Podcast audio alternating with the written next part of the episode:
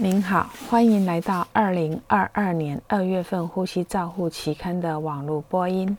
我是刘金荣呼吸治疗师，代表期刊主编 Richard Branson 为您进行中文网络播音。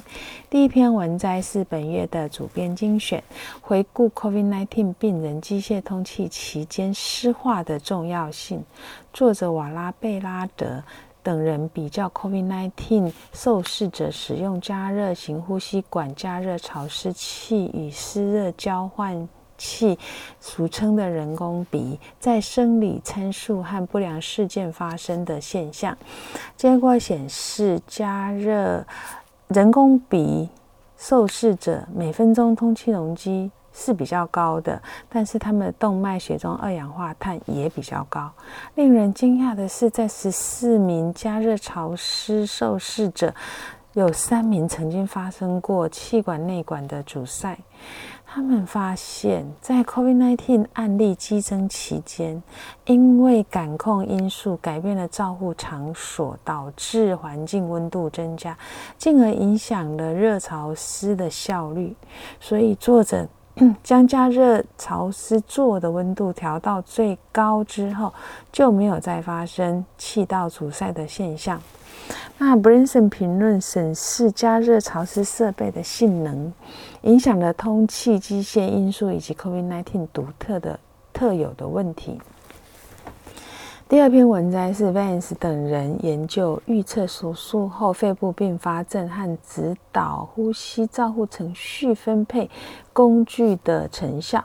作者在外科加护病房针对非插管受试者进行七个月的回顾性审查。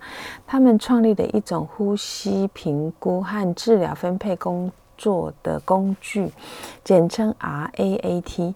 这种 RAAT 工具表评估项目包括呼吸窘迫、胸部 X 光检查的结果，以及氧气的需求、咳嗽、呼吸缓慢的肺活量。每个参数从评分从零到十，以五为增。量进行评分，初次或第二次评分大于等于十，需要正压通气相关。研究的结论是，RATT 评分工具使用修正后的因素证明与 PPV 是的需要是有相关的。它似乎提供一种确定分配呼吸治疗是否有效的定量方法。Stoller 认为，正确的呼吸照护分配，在一个正确的时间，为正确的病人提供正确的照护，是呼吸照护的圣杯。他们回顾了他们在照护方案的长期经验，并且强调方案制定和实施的原则。第三篇文摘是陶菲克等人为了理解呼吸器诱发肺损伤。需要将能量从呼吸机反复转移到受损受损肺的现象。他们在实验室开发了两组方程式，比较决定机械通气期间功率运送的公式。结果显示，常规记录的气道压力测量值是可以简单推估肺膨胀。能量是否有害？这些必须被动的通气期间，无需额外操作或措施，就可以在呼吸机内测量和追踪它的功率。戴麦尼评估动能和能量转换对呼吸机引发的肺损伤和发展和病人结果是很重要的。第四篇文章是辛德等人利用资料库比较肥胖和非肥胖受试者在食道压测量值，结果显示肥胖组的平均呼气末食道压比非肥胖组高两个 cmH2o。他们在将肥胖组的 PEEP 设定与食道压引导 PEEP 低定 EPVent2 试验中表格进行了比较。结果显示，凭经验设定的 PEEP 值明显低于表中建议的值，所以他们得到的结论是：肥胖的病人在设置 PIP 应该利用食道压来作为一个参考值，以保持呼气末正压的正正确性。第五篇文章是由 Rose 等人。回顾性分析居家使用助咳机，学名是 MIE 的成效。他们比较这种助咳机执行前后医疗健保利用率，结果显示实施 MIE 受试者住院天数降低，但是在急诊就诊或住院里并没有显著的差异。MIE 的使用与急性照护成本降低有关，但家庭照护成本会增加。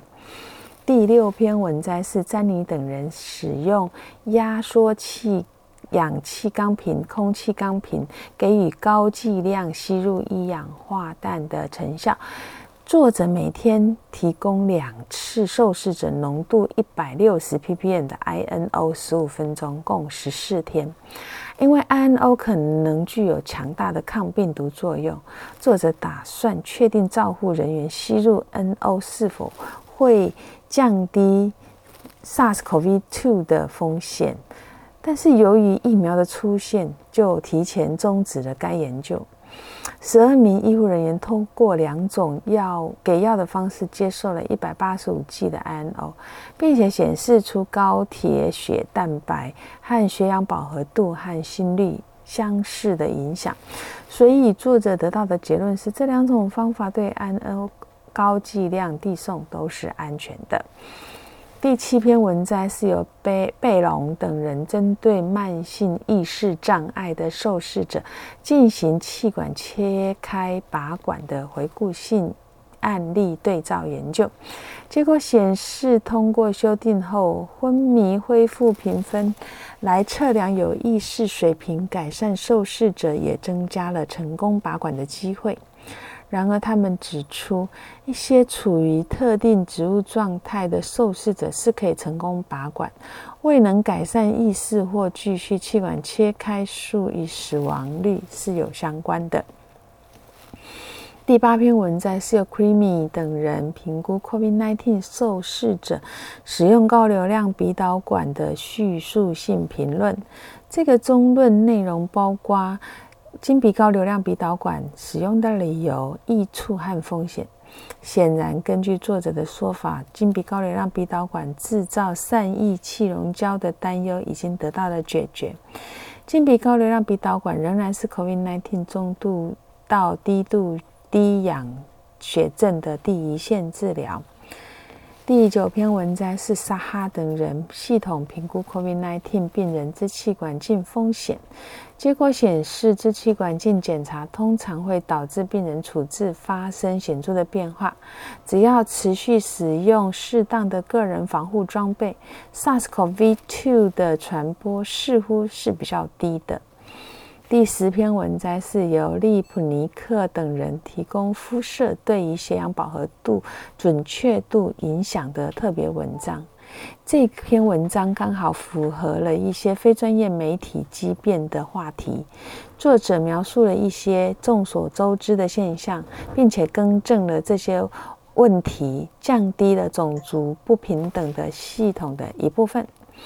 第十一篇文摘 Spragman 等人提供人工气道抽吸 ARC 的临床操作指引。这是使用新的 Brand UCLA 适当性方法来更新先前的指引。本指引涵盖新生儿至成人。以上是二零二二年二月份《呼吸照护》期刊的中文网播，由中国医药大学附设医院呼吸治疗科刘金荣呼吸治疗师的翻译与播音，朱阿成呼吸治疗师的修稿与审稿。如果您想进一步了解原原文的内容或过去的议题，请您上美国呼吸照护期刊网站 www 点 r c j o u r n a l 点 c o m。你也可以借由网络的订阅，自动收到未来的网络播音议题。谢谢您的参与，再见。